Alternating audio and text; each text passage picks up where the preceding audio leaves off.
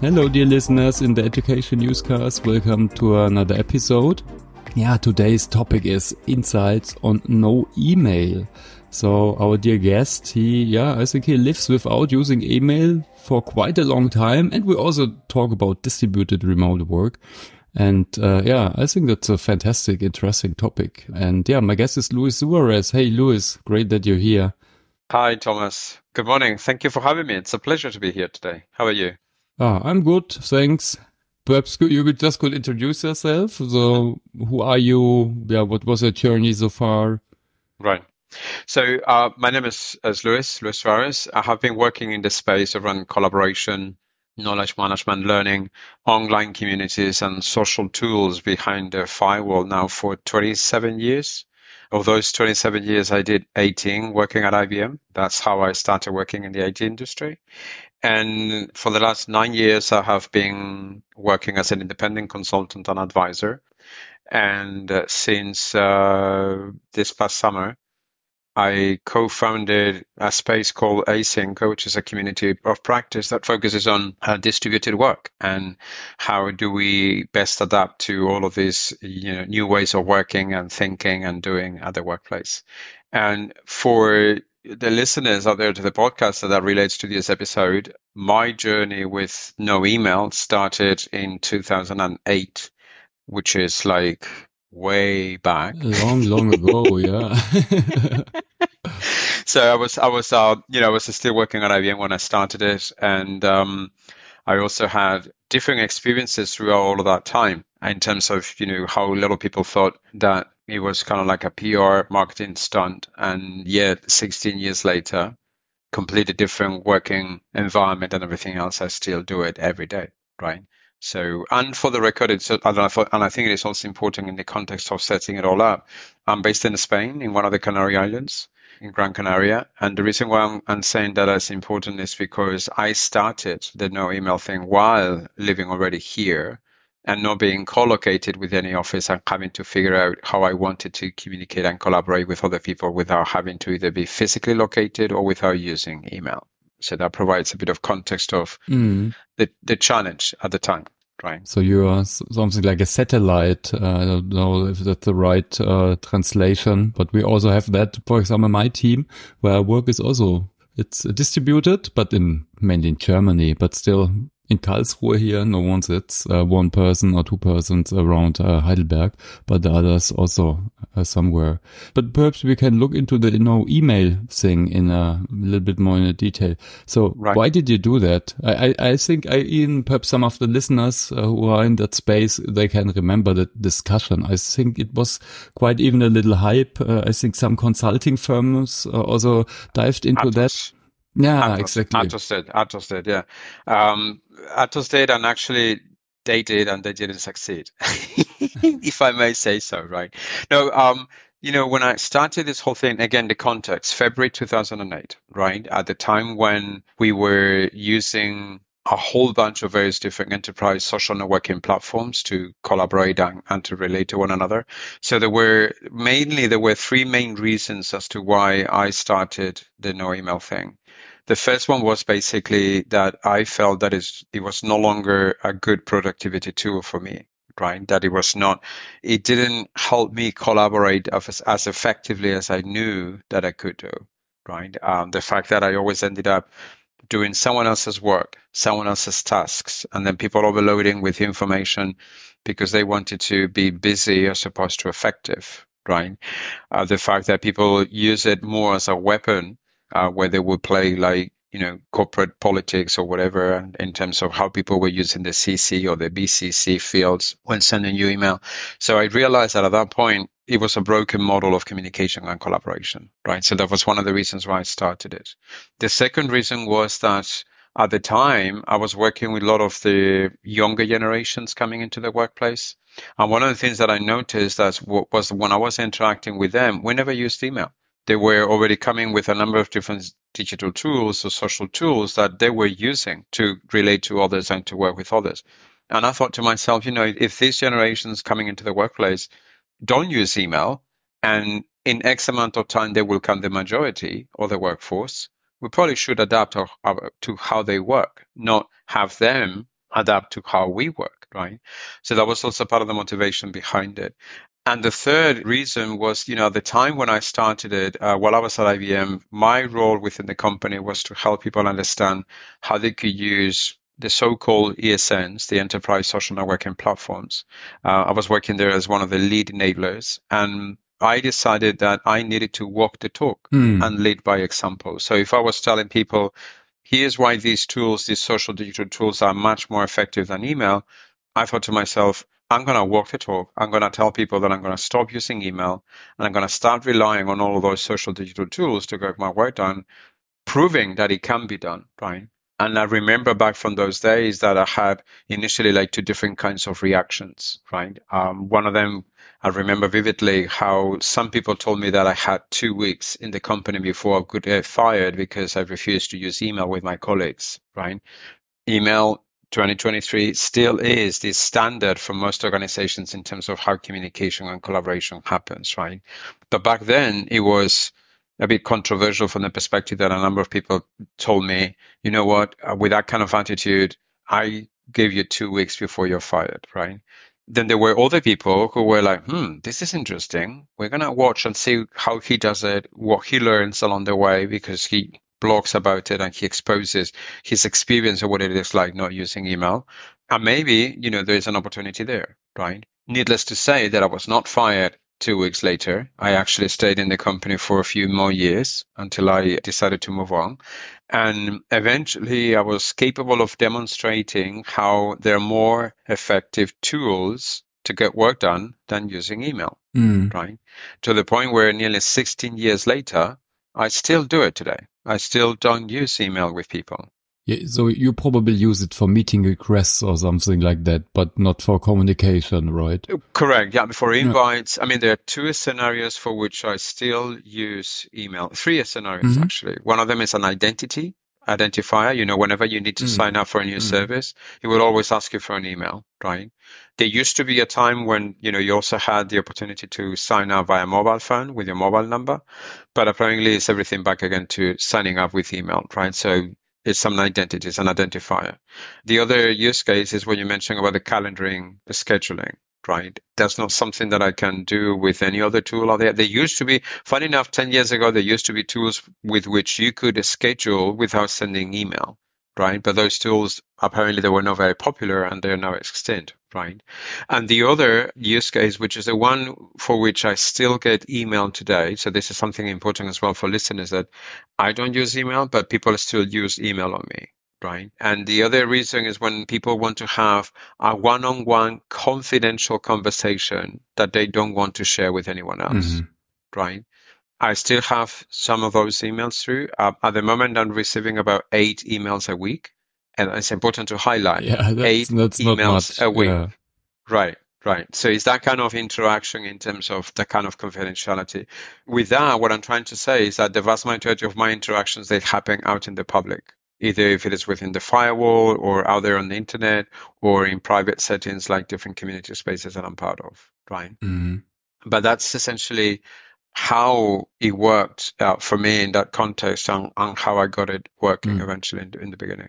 It's it's pretty ra- radical. So I I know, for example, approaches like Inbox Zero or the getting things done, where you more try to manage the many emails better but uh, don't using it at all. I think that's uh, of course really different. So what were your challenges? Uh, I guess you had a lot of challenges because you need to educate to the people that they. I I, uh, I, did, and and you know what? It, you know, you mentioned these initiatives about getting things done on Inbox Zero. Um, mm. I'm afraid that those are myths right? Because mm. they don't help you reduce email or even kill email altogether or whatever. Eventually, when you do inbox zero, is yeah, you sent 100 emails, your inbox is cleared, but then when you come in the next morning, you had 200 emails back in your inbox. It's ridiculous. This is stupid. It's really stupid that people think that they can achieve inbox zero when you cannot right? The key message that I tell people is if you really want to reduce your email, you you, the individual, need to stop using email first, right? Because just because you want to and you still send emails to people, well, people will email you back. If you stop that chain, if you break that chain, and if you look for different ways of how you engage with people, then you will see substantially how you're going to reduce that volume. right? I mean, I remember back in the day when I started, I used to have like 30, 40 emails a day, right? That was the average of emails I was getting. I know that it wasn't too high, right? I know that some people that were saying, you know, that they were receiving 100, 130, 200, whatever. But I remember how one of the main challenges that I had was helping people understand why I was doing it. What was the main reason for me doing it, right?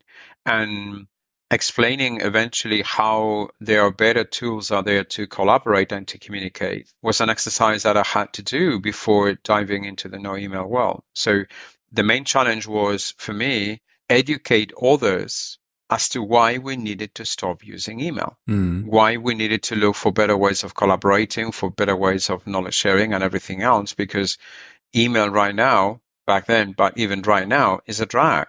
It's, it's the least pleasant activity that we do in the workplace. If you ask people, you know, name one or two things that you can kill off right away that you would want to kill off, email will be within the top three and meetings follow shortly afterwards by far. Mm. I know that, mm. right? But the thing is that I keep telling people that, you know, if you're going to be working and collaborating with people, the main challenge is going to be persuading others, convincing others that you can do it.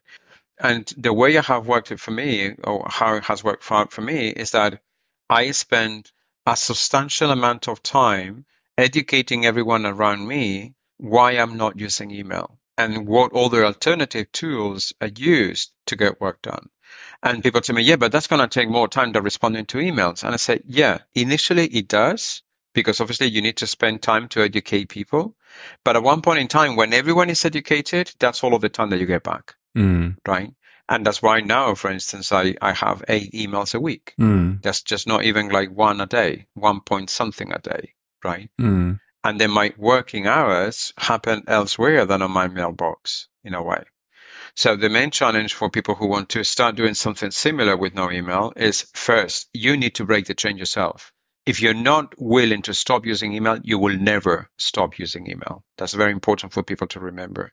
And secondly, start convincing or persuading or influencing that those who you work the closest with, that they also stop using email, right? Eventually, I was known, and I'm still known as the no email guy 16 years later. Why? Because the word spread around and then people said, oh, yeah, this is the guy who doesn't use email. So what does he use? Well, I use all the different tools, right? But then explaining to people why I do it is also a big aha moment for them to realize that, yes, it's a productivity drain. It doesn't work as effective as it used to. And given the complexity of the workplace today, we need to look for more effective ways of getting work done. And email is not it, I'm afraid. Mm. Yeah, I, I, think there are directions, or if you look at how people use Slack or MS Teams or so, I just think the challenge often you then get an email if someone posts something in MS Teams or whatever. Of course, you, you can manage that, but perhaps we can dive into the alternatives. So what do you use for what uh, purposes in communication and well, the thing that is important to remember here is that if you want to make an effective use of different other tools and not email, you first need to study how you use email so typically what I do is I tell people to pick up one or two weeks where you just study the kinds of interactions that you do in email. So are you the kind of person who sends reports, who sends bulletin boards, who actually shares project status reports, who answers questions, who shares knowledge with people who, you know, work on the team or whatever. So you first try to figure out the kinds of interactions, the use cases for which you use email. Once you have that, then you can identify what are the different tools you have available out there. I mean, nowadays, obviously, vast majority of organizations, they use Microsoft 365, right? Before, say, you know, 10, 15 years ago, we had a much richer, diverse enterprise digital tool suite that we could work with, the, enterprise social networking tools, right? Which would be, for instance, nowadays, um, perhaps the, one of the uh, options out there that people would remember from back in the days is Yammer, now Viva Engage, right? Mm. Um, so the once you figure out how you use email, the different use cases, then you can pick up which of the tools you're going to use for what. So for file sharing, you could go, for instance, an example and say, you know, OneDrive for SharePoint. Depending on, on the level of reach and access that you want to give, right? If you want to talk about, you know, how do you share project status reports, you could go and say, well, if you're using a Slack or if you're using Teams or you're using an ESN, right? if you're using, for instance, or if you basically work with answering questions and everything else, you probably would use a knowledge platform within the organization. If you want to have conversations with people, you would use probably Viva Engage. So eventually what you do is you diversify your interactions, right? Now people tell me, yeah, when you do that, you actually end up with multiple inboxes. Yeah, and that's good because our brain is much more effective working in fragments that as a whole, right? So when everything happens in your inbox, it's like Pandora's box. So our overwhelming feeling, it's right away there from the moment that you arrive and you see a hundred messages where they're waiting for you. Whereas if you work in fragments, right? So if I go and share my files, I need to go here. If I need to go and talk to my team, I need to go to Teams or Slack or whatever I use. So what you do there is you diversify exactly how you want to interact with people the brain picks up that very quickly and you adjust to different workflows as to based on the context where you would need to go right? Now how is that much more effective? Openness and transparency.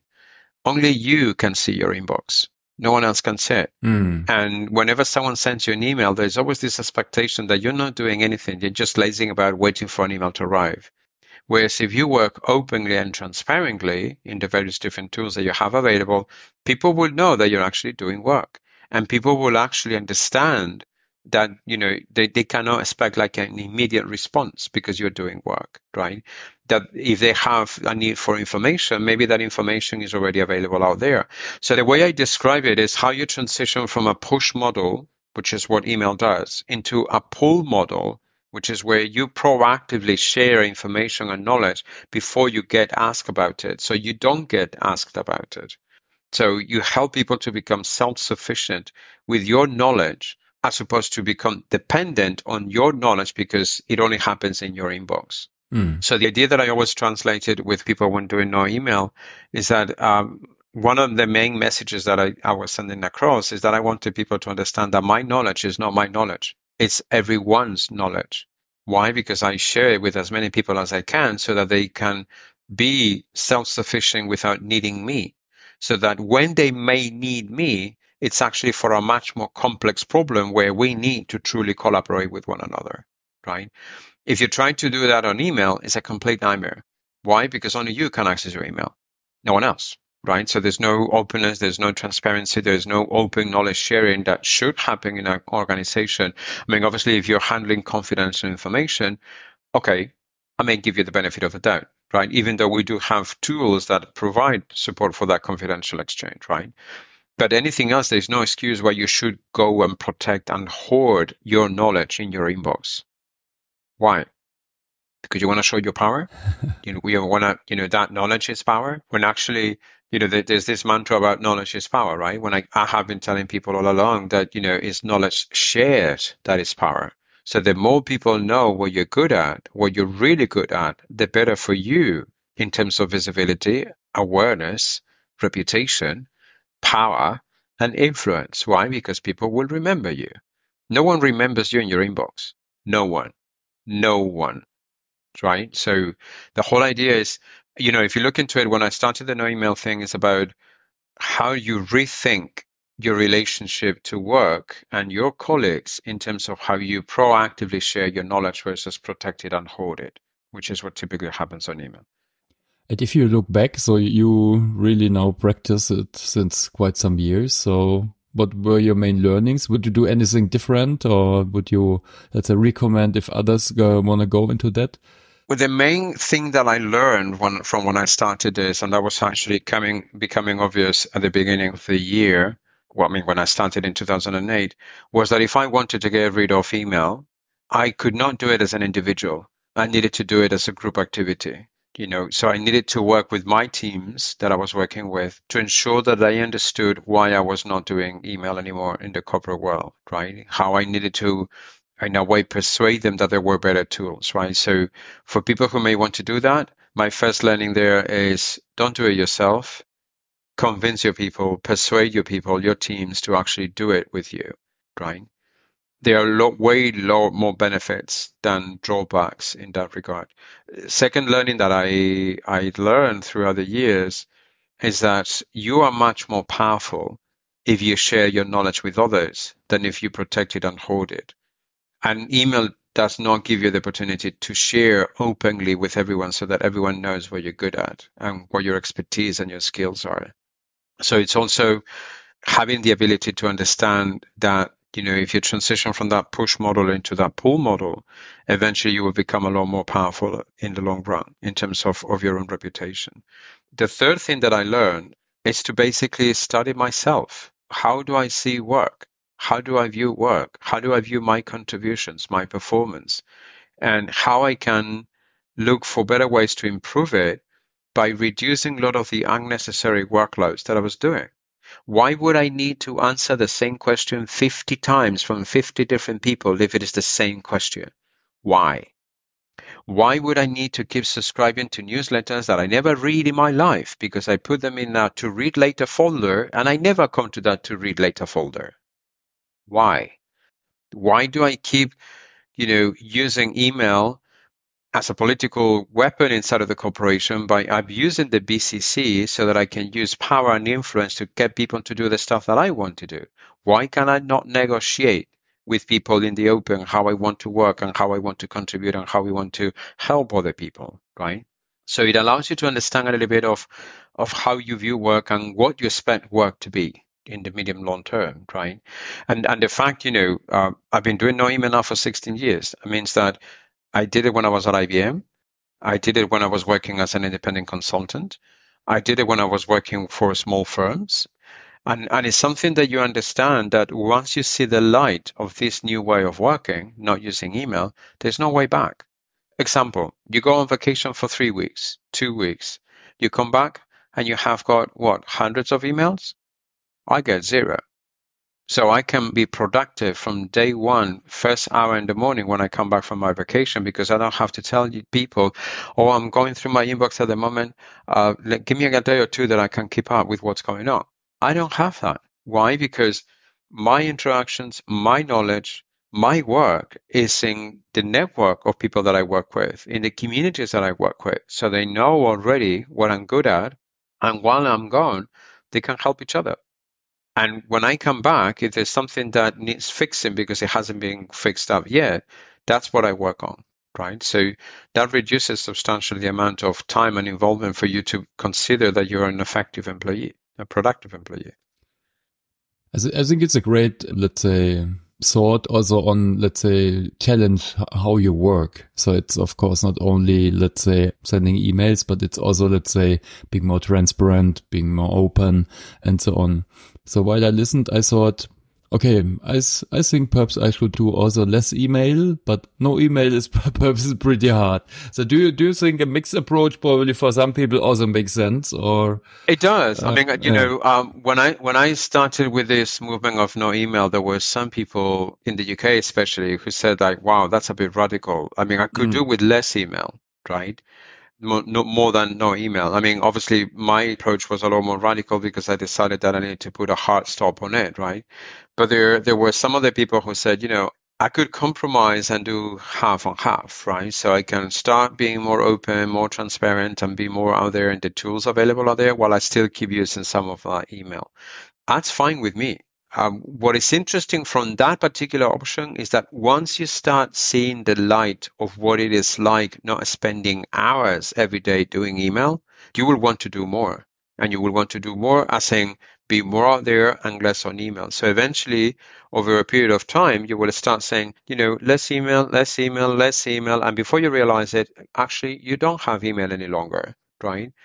That's how i mean when i started doing the 30 i was getting 30 40 emails a day. I didn't went down to the eight a week that i'm doing now. It was a gradual process where i was still using email to tell people why i was not using email or whatever while i was reducing my email and while i was looking for different ways of doing it. So less email is also fine right?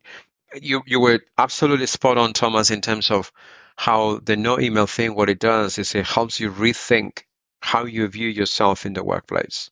Like, how do you want to contribute into the workplace in terms of how you want to help your colleagues, how you want to get your work done, how you want to achieve whatever the outputs and outcomes and objectives that you have. And you realize at one point in time that we live in a complex world where I can no longer do that kind of work on my own. I need to depend on other people. And the way depending on other people means that I need to be a lot more open and transparent in terms of how I work. Right. Mm. And I need to be comfortable with that because a lot of people don't feel comfortable, for instance, sharing what they know openly with total strangers. And I mean total strangers meaning their own colleagues, right? But not they themselves, right? So it like, like I said, yeah, why would I share this piece of information and content with the rest of the organization? And my answer to that is, well, because you never know. Someone maybe in a week or two, maybe tomorrow, will need that piece of information for them to carry on with their work. And if it only happens in your inbox, that's a piece of knowledge that they will have to recreate themselves. And perhaps with not as good quality as you have done it yourself, because that's your area of expertise, mm. right? So in a way, if you look into it, the no email is is also part of that inspiration into the world of knowledge management and knowledge sharing, like opening up in terms of how you view your interactions with colleagues and don't try to protect and hoard what is not yours.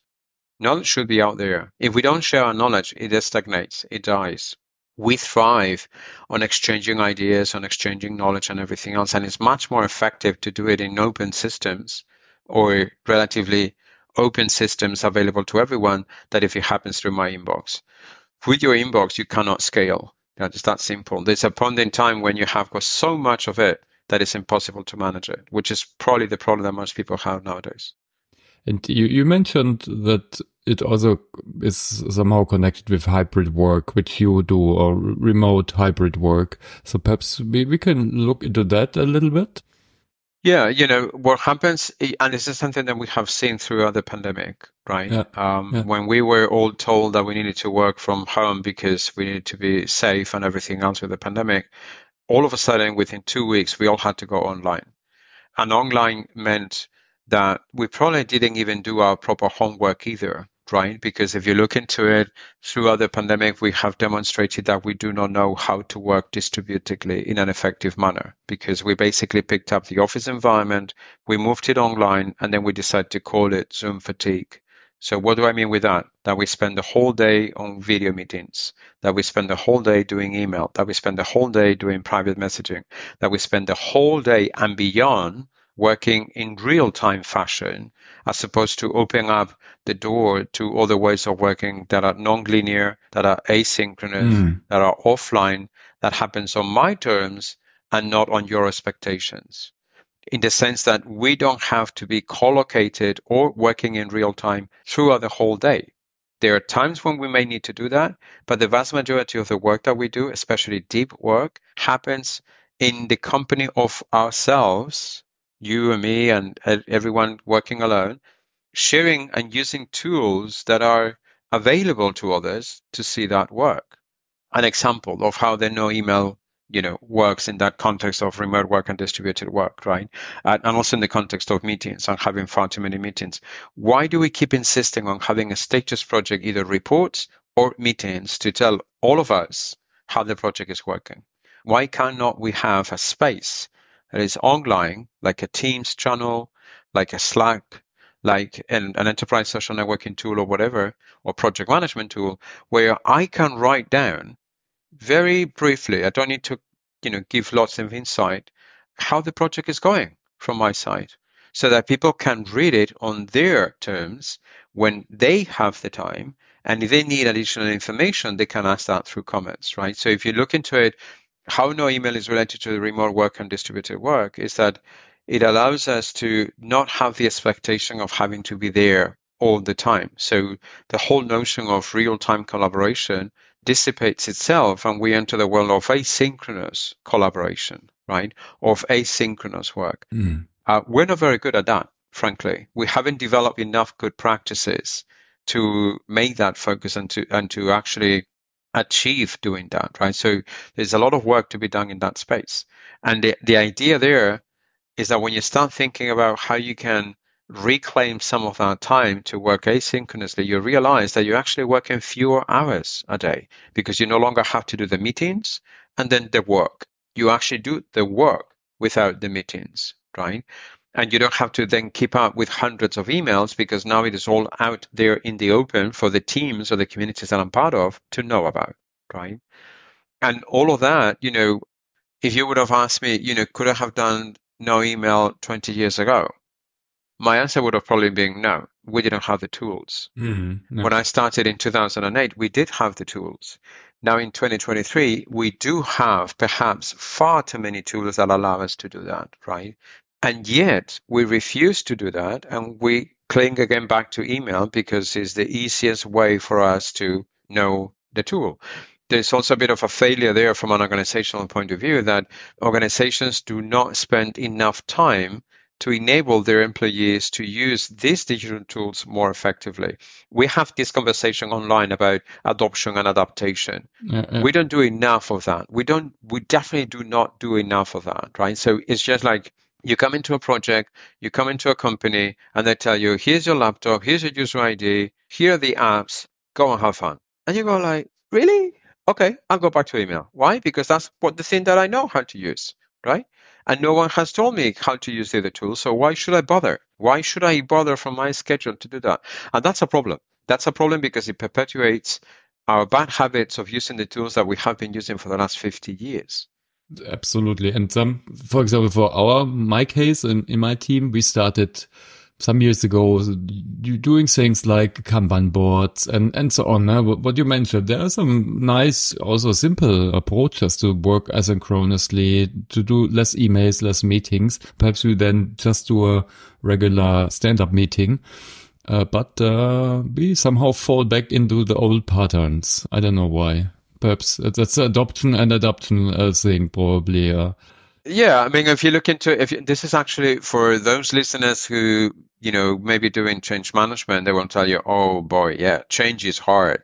It's really hard. You know, we are you know creatures of habit, so we do have a number of different behaviors and a number of different habits, and it's very difficult to shake those off, especially if they give us a false sense of productivity and effectiveness. Oh my God, I clear my inbox and I no longer have anything. Inbox zero. I've done something till you come up the next morning and you end up with those 200 emails up and then you go, oh gosh, again, right? So it's what I'm trying to say with all of that is that eventually, if you look into it, the no email opportunity and then in the context of remote distributed work is an opportunity for us to rethink our behaviors and habits, right? And, and how we should be aware and acknowledge that some habits are not very good for us in the workplace. And I mean, for us as an individual, never mind the organization, uh, the toxicity of what happens on the email exchange, the toxicity that happens, for instance, when you attend a meeting about that power and influence and status, all of that. But the thing is that also from that old system, there are good things. So eventually we should pick up those good things and then move into the new world with those things while we build those new behaviors, those new habits that allow us to become a lot more involved and committed to the work that we need to do. And that's part of that transformation that happens. But believe me, change is hard. I mean, I've been doing no email for 16 years and I still get emails from people who know that I have been doing no email for 16 years. And they still send me the email and say, yeah, I know that you don't use email, but hey, here I am sending you an email. I'll go like, really? like, like that's your habit?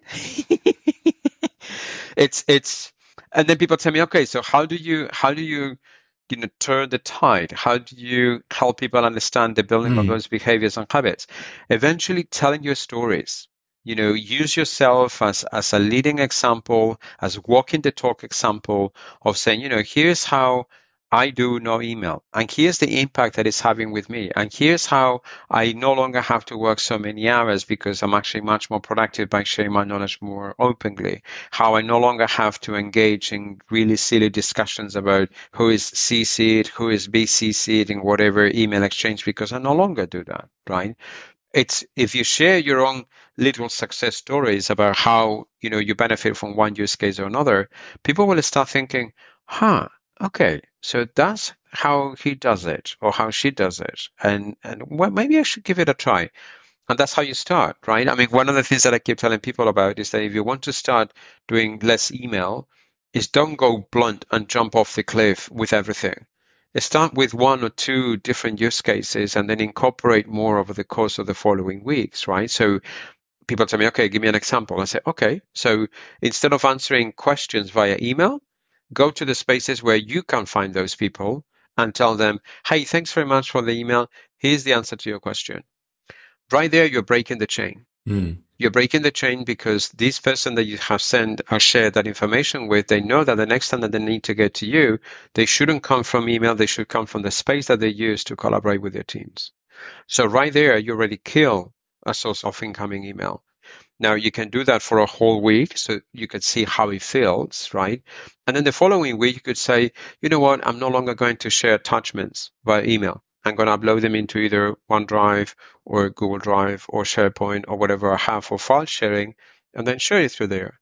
And then the expectation again is that if people would want to ask you for a file or document or whatever, they know that they don't need to send email. They can actually find it in your OneDrive or SharePoint drives or whatever the file sharing service that you may use. So the whole idea there is start slowly, incorporate one use case or two a week, and over the course of five, six weeks, you realize that your email volume is substantially reduced to levels that become less email altogether, as in maybe a handful of emails every day or even perhaps every week kind of thing, right? Mm the main value of doing that is that you gain a lot more time for yourself, but the organization benefits tremendously from that knowledge being openly available to everyone else. And that's key. Mm. That's key. Yeah. Do you have some other use cases? So the, the ones you mentioned are answering questions, sharing uh, content, yeah, sharing latest project reports. Why should you do it? No. Cadence calls. Like, why should you have a weekly meeting with your team for every team member to spend five minutes telling the story and wasting 55 minutes of everyone else's time?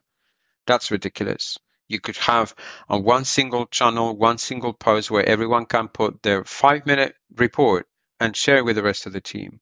Finding expertise. Why should you go and ask via email, hey, do you know someone who can do X, Y, Z? No, why don't you do it out in the open so that people know that you're looking for someone?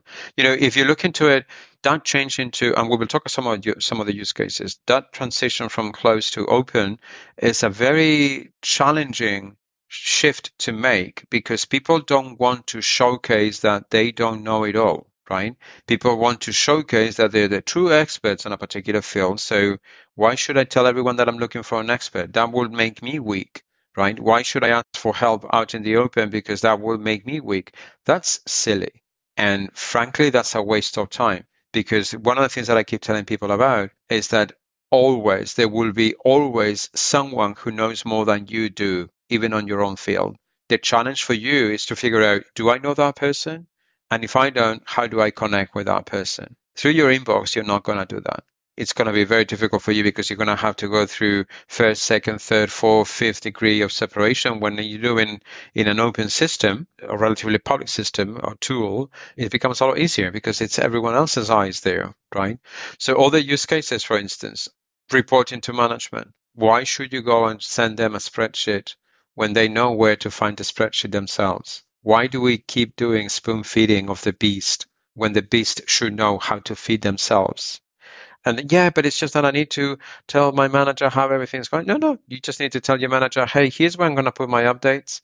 If you want to use OneNote, if you want to use whatever else, he's going to put my updates of how I'm doing at work. Check them out. I am going to expect from you to read that whenever we need to meet up. You're going to tell, and people tell, oh yeah, my God, and you do that with managers? I said, well, don't they do that to you? So why can't you do it? It's a two-way street.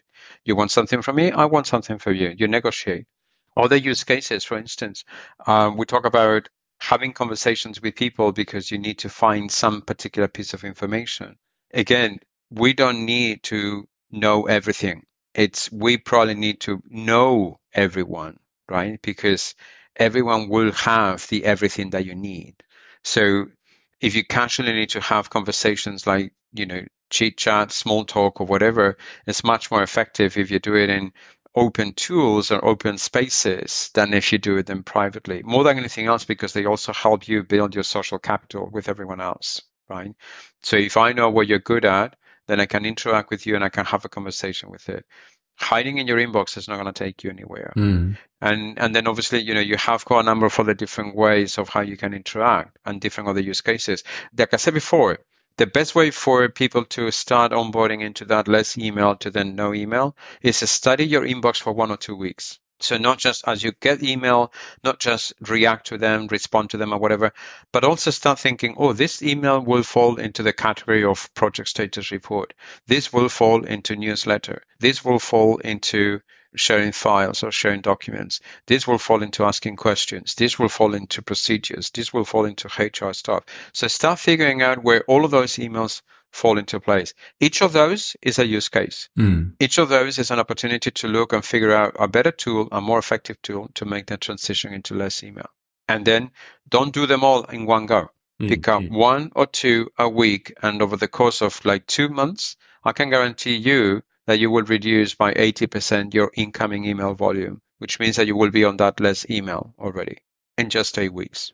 Yeah, I think that's a great call to action and everyone can start the journey. Absolutely. To be more productive, but also to be more stress free, probably. Uh, yeah. And what I remind, what we, that's why we actually got to know each other was a discussion around adoption and adaptation. I think that's also interesting. Yeah. It's not just about knowing the tools, how to use them, like MS Teams, but it's around really changing your behavior, like the adaptation, then not the right. adoption. And I, I think right. that's of course a tricky thing, the more tricky thing. It is, it is, you know, but the thing is, it's tricky, it's difficult, but it's also needed. Mm. And the reason why I'm saying that is because once you have got the awareness of the tools that are available out there, the toughest challenge is how do you adapt to them?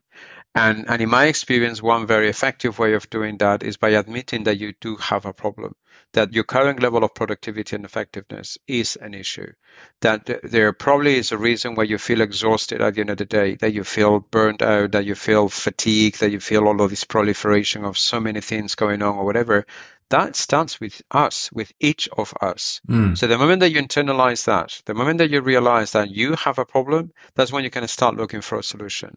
That's when the adaptation process starts. That's when you start looking and studying into how you work. What are the things that you enjoy doing? One of the silly things, and this is an example. Now everyone talks about generative AI right? Mm. Tools like Copilot or ChatGPT or whatever. And you see how vendors, they tell you that with all of these tools, you get rid of the mundane tasks that you shouldn't do. And I go like, hang on, let me ask a question. Why are still you doing mundane tasks? Why are you doing the boring tasks? Why can't we challenge to stop doing the bullshit jobs, and excuse my French, that we have been told that we need to do, but that we know that we don't need to do, right? So all this conversation around generative AI, yeah, it will it will help you get rid of all of the mundane tasks that you don't want to do. No, no, no, no. Get rid of them altogether so you don't have to use generative AI tools for that. Make a much more conscious effort to truly own your work with the kind of work that you really want to do right? Not with with something that oh my god, I have to do this, and it's always the same thing, and it's the same repetitive task of, of sending whatever or sharing whatever. No, stop that nonsense it's draining your energy, right? So it's, it's an opportunity to go and say, I need to work smarter, not harder. And if there is something that is making me work harder, don't try to use technology to make it easier. Actually, get rid of it altogether. You will be much better off. You need to rethink it and, yeah, not just do it faster because then you just, like I said, you burn out. Right. You just do much, much more stuff. Uh, yeah. Right and then you realize that when people tell you that you know if you're using these tools and everything else and then you have and you inherit the same bad habits that you had before you realize at one point in time you're working longer hours than ever before that you're spending more time in front of the computer than ever before and i said like yeah no wonder because we understood that this is the way we work i said no it's not because if i know that is is harmful to me, is toxic to me, then I have got to do something about it. I have a say. And, and you know, in, in all of those 16 years, one of the things that I keep telling people is that no one is going to tell you that you should work this way if it hurts you. No one. So we kind of like falsely believe into this sense of the, of keeping up the status quo of inertia doing the work. And you know, this is how we work. You know, so is that the least of the necessary evils? You know, this is how I work. So, you know, we all have to suck it up. We all have to do, you know, this kind of like boring jobs and boring tasks. I said, no, you don't. No one is telling you to do that. The, the business, and this is something that we should remember, the business is asking you to achieve certain results, certain objectives. Is that focus on the results, mm. not the hours that you clock in. So if you have to do a number of different boring tasks that do not end up in helping you get those results, kill them altogether. What's the point? Mm, mm. Save yourself the energy, the time, the effort, so you can focus on the real work that needs to happen. Yeah, I think this was a good last summary or call to action again. So um, I think we almost have 45 minutes or so. So I, I would have some small, uh, short personal questions, but before that, did I forget anything? Do you wanna say? No, it was just perfect. I mean, in fact, if I can summarize our conversation mm-hmm. briefly with one sentence, is we need to take control back of how we do work. Mm. We as employees, we as individuals, no organizations. The organization, the organization is not going to do anything to help us regain and re-own our work. It needs to come from us. And that's by challenging ourselves in terms of how we work, how we collaborate, how we relate to other people, and how we learn. That's where it all starts. The no email is just an excuse, mm. right? It's a way of saying, I have to rethink what I want to do with my work life. So that would be a nice, lovely summary for the episode. Okay, thanks so much. My pleasure. So, what is your narrative for learning? Do you have a narrative, like a motto? Uh, my my motive and my narrative for learning is that it will probably be the only thing that will save us from automation Now, this is when we talk about AI, generative AI, and all of these tools that are happening. At one point in time, all of these various different tools, they're going to help accelerate a lot of the work that we're doing that we shouldn't be doing, that we will no longer be doing. And then we will need to figure out what are we going to do with all of that free time? Learn. That's what we're going to be doing. Learn to do better, to connect better, to relate better, to be better with ourselves, to be better with others, and learn. It's that lifelong learning journey, right? That I mean, a good friend of mine, and I wholeheartedly agree with him, Harold Jarche, talks about living life in perpetual beta. Mm. That's exactly it. Live life as a constant learning experience. I have been in this space of collaboration and knowledge management and knowledge sharing communities and everything else, as I mentioned in introduction, for 27 years.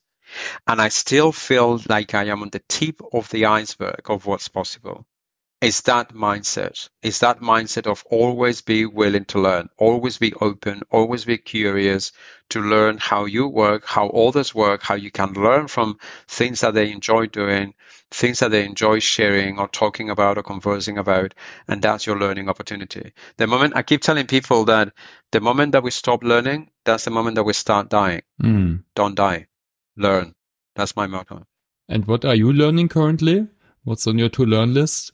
Uh, on my to learn list is how to improve the way I work when away from the office. So I have been working remote and distributed now for 23 years. And again, I still feel like on the tip of the iceberg.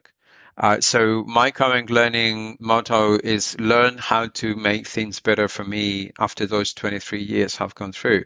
And, and let me give you an example. This is actually what I'm currently working on behind this initiative that I'm launching with, with a few folks from, from the UK, workingthefuture.com, um, around distributed work it's a community of practice where we get together and we share ideas and experiences on how to make things better.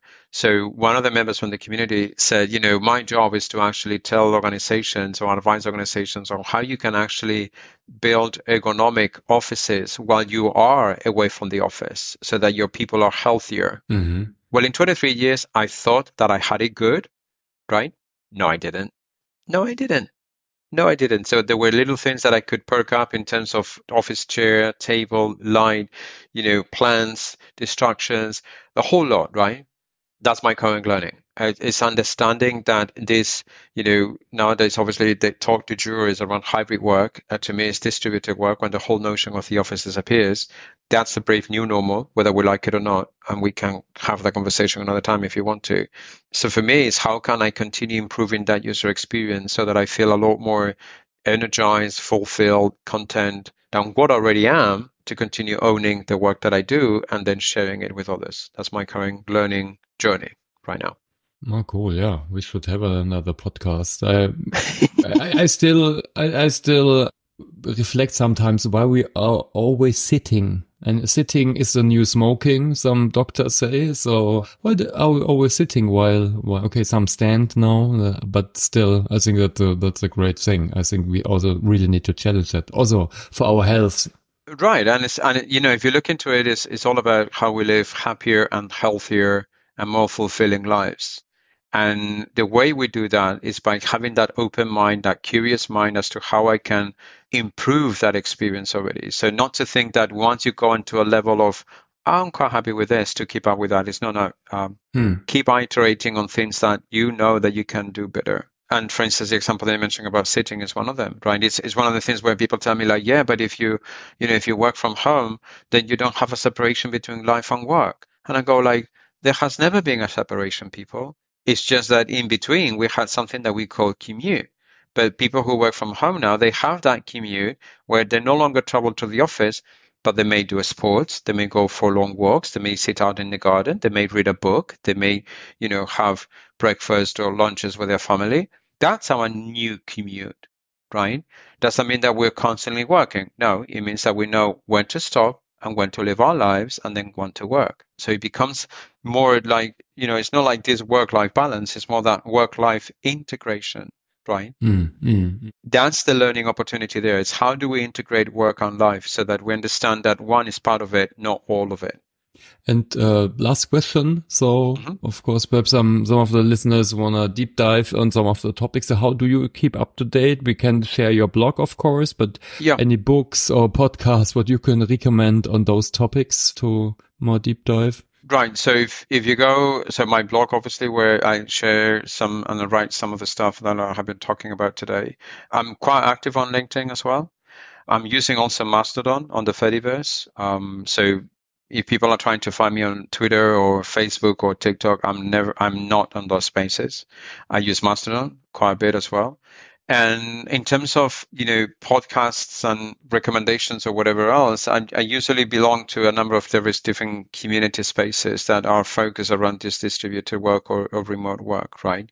So basically, it's, it's, an opportunity where you can pretty much find me on those in those areas um, googling me or or whatever else. I'm not a footballer, by the way. When you Google me, right? Because that the footballer that Luis Suarez is the other famous footballer, and, and you need to look for the other one. right? Yeah, that's um... right. So there will be, in essence, it will probably be my blog, LinkedIn, Mastodon, and if folks are interested in learning more about that distributed work, uh, I can also share some further details uh, if they reached out about that community practice that we're working on called Asynco. Right. I think so. Yeah, we can put that in the show notes. That's great. Yep. So for everyone mm-hmm. want to look into that. Yeah, thanks so much. It uh, we almost have one hour. It went by very fast. I think it's a very important topic, uh, although it's 16 year old. Uh, I think everyone needs to challenge him or herself even nowadays, if some go back to the office and do more meetings, more emails. Um, so thanks so much, uh, Luis. My pleasure, Thomas. Thank you for having me, and it's been a great treat. And um, if you want to have a part two when we can dive deeper into these topics, I'm always there to help out. Anything that I can do, share to help people get the conversations going and, and get started. So thank you for having me today. Yes, thank you. Yeah, thanks. So bye everyone. Have a great further day and learning journey. Bye bye. Bye.